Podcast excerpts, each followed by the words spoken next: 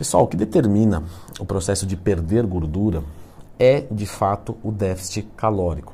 Então é muito importante que vocês contabilizem as calorias de vocês. O que é mais importante da gente fazer, Leandro? Fora clicar no gostei, se inscrever no canal que você fez agora, beleza. Você tem que entender o seguinte: o pilar principal de perder gordura é o déficit calórico.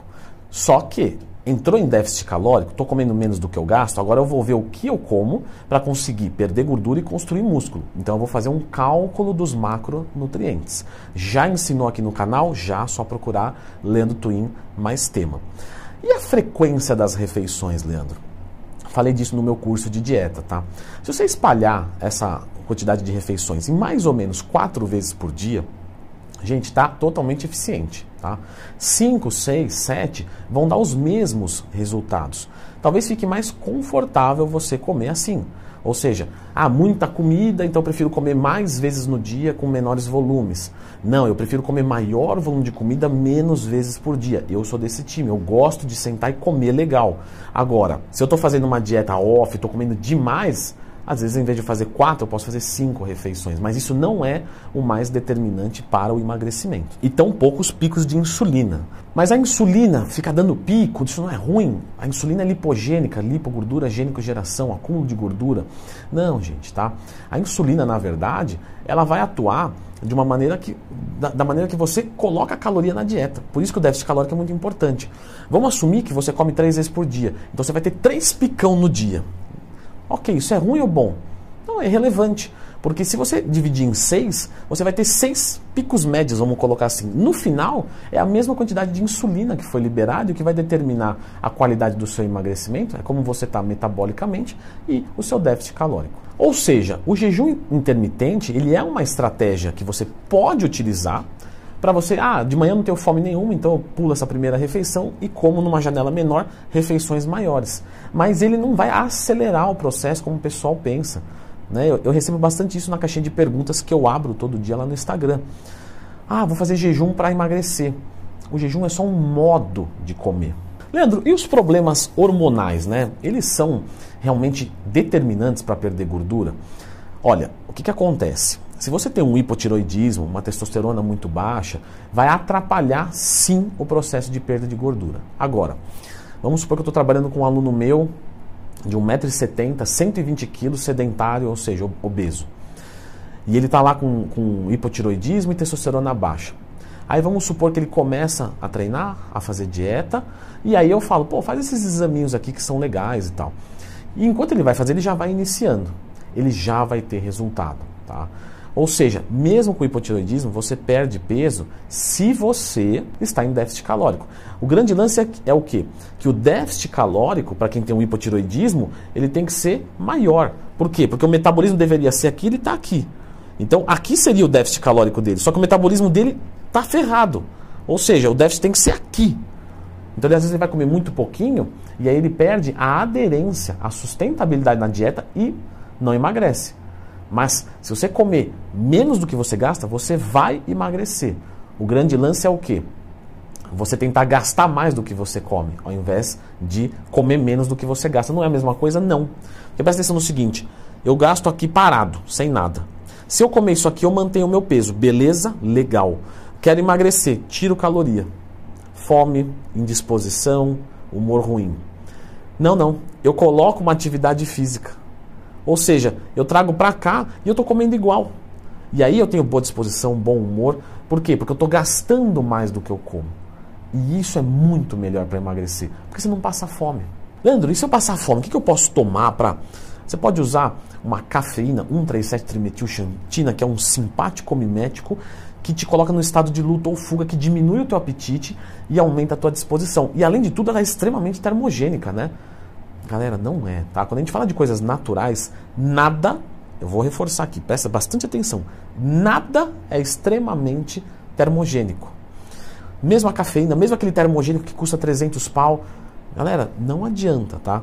Ah, mas por que, que ajuda no emagrecimento? Porque ajuda na aderência, na sustentabilidade. Por quê? Porque ele te coloca com uma boa disposição quando um carbo baixo pode te deixar um pouco mais indisposto. Ou seja, ele te faz treinar bem, basicamente falando, te ajuda pelo menos. E ele diminui o teu apetite, então você não fura a dieta. Então, suplementos, mesmo fitoterápicos da nossa saudosa oficial farma, eles são bem-vindos, a gente utiliza. Só que você achar assim, porque eu já trabalhei com um aluno que tem ansiedade e não pode tomar termômetro e fala, é, por isso que eu não vou, né? Porque realmente eu não acelero o meu metabolismo. Galera, 420 miligramas de cafeína, que é, um, que é um, um cacetão de cafeína na cara, aumenta ali 60 calorias, 50. Não, entendeu? Se você caminhar 15 minutos, deu no mesmo. Ou seja, não é isso que faz emagrecer. Então você está dizendo que o déficit calórico emagrece. Não importa o que eu como, se eu, se eu chupar, chupar sorvete, não é tomar, se eu chupar sorvete o dia inteiro, só comer carboidrato simples, só comer açúcar, mas se eu tiver em déficit calórico eu vou emagrecer? Vai. Não quer dizer que é uma boa estratégia. Você vai perder músculo, vai ficar desnutrido, vai passar fome, pobre em micronutrientes, né, fito, fitoquímicos, vitaminas, minerais, etc. É uma péssima estratégia.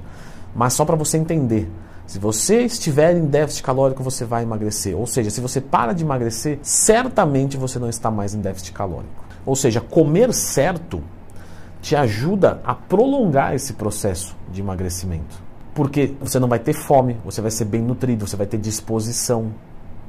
Você vai manter ou ganhar massa muscular. Ou seja, você consegue sustentar esse déficit calórico por um tempo prolongado, que é a chave do sucesso.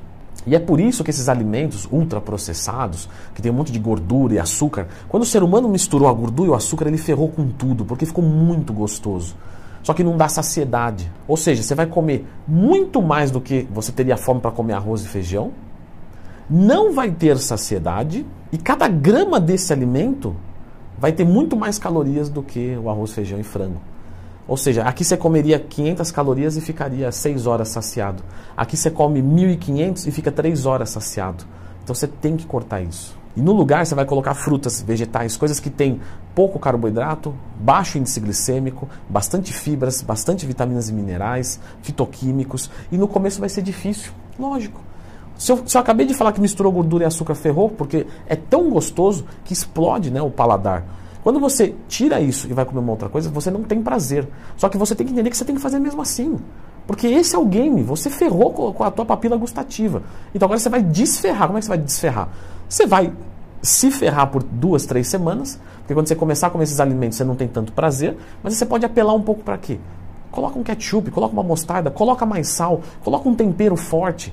Ah, Leandro, mas não é o ideal, porque tem o glutamato monossódico, porque tudo bem, mas você está fazendo uma transição. Então é melhor você comer arroz, feijão com um monte de, de, de tempero químico do que você comer hambúrguer para o resto da vida. Depois que você, o seu paladar for acostumando, você vem diminuindo. Tá, usava um pacotinho do, do Sazon, agora eu uso meio pacotinho, agora eu uso um quarto do pacotinho, põe um salzinho light. E assim sucessivamente. Não tenta fazer uma curva cotovelo a 200 por hora que você vai, você vai ser ejetado da pista. Não, baixa a marcha, reduz, faz, contorna, porque é uma jornada de longo prazo. O metabolismo vem caindo com a dieta, tá? Isso é, isso é verdade. Mas é menos, muito menos do que vocês imaginam. Por exemplo, para cada um quilo que a gente perde, a gente diminui mais ou menos 20, 30 calorias de metabolismo. Você fala, pô, mas se eu perder 10 quilos, eu diminui 200, 300 calorias. Sim. Mas se você fez um, um, um déficit calórico de 500, você ainda continua em déficit. Porque agora você tem 200 de déficit. Diminuiu o déficit, a velocidade pode diminuir, lógico, mas você continua em déficit. Ou seja, por que, que você para de perder peso então? Não é por isso. Muito provável que seja mais pelo aumento do apetite, porque a cada quilo que você pesa, você aumenta mais ou menos, tá? Isso mais ou menos, 100 calorias de apetite. Ou seja, perdi um quilo, eu tenho vontade de comer uma banana a mais no dia. E quando isso vai empilhando, às vezes você começa a furar a dieta sem perceber, às vezes você vai fazer uma refeição livre e arregaça com tudo. E aí o seu déficit calórico que já não é tão grande, naquele dia você zera ele. Um outro ponto que ninguém fala também mas não, Leandro, eu tenho aderência na dieta, isso aí não é verdade, eu controlo tudo, beleza. Mas quando você diminui a quantidade de comida, você começa a treinar menos pesado, mesmo que você não queira, mesmo que você não perceba. Na verdade, você vai perceber o oposto, você vai perceber que você está se esforçando mais, porque você vai ficar mais cansado, porque você não tem carboidrato. Só que você está gastando menos calorias. O esforço é menor e a percepção do esforço é maior. Isso pode influenciar. As pessoas, quando estão em cut, a gente vê muito isso em atleta. O cara começa a usar mais o carro. Ou seja, ele começa a andar menos. E tudo isso interferencia sim. Leandro, você falou desses termogênicos, esses mais potentes, né? Esses clenbuterol, efedrina, galera. Isso realmente tem um impacto maior no metabolismo, mas o resultado costuma ser temporário. Esse tipo de droga não é para perder gordura mais rápido. É para fazer você trilhar um caminho mais longo. Para você chegar mais longe. Por exemplo, está com 20% de gordura, para baixar para 10%, não usa nada disso. Você vai usar e você vai tomar rebote. Agora, o cara que está com 8% e quer cair para 4%, ele quer tirar aquela última gordura, normalmente os atletas usam esse tipo de droga. Entende? Então, de novo, não é para acelerar o processo, é para te levar onde você não chegaria naturalmente. Porque quando você chegar lá, como você não chegaria lá naturalmente, você chegou com droga, quando você chegar lá, você vai voltar a ser o que você era, porque você vai tomar um rebote, tá? Isso é certeza. E ainda sobrecarrega pra caramba o sistema cardiovascular e sem esse músculo, o coração né, não dá para ir muito longe. Eu fiz um vídeo aqui com as estratégias para usar o termogênico, porque, como vocês podem entender, é tudo de longo prazo. Então, eu deixei aqui todos os macetes de como você deve colocar o termogênico, como se fosse uma periodização do termogênico. Dá uma olhadinha aqui.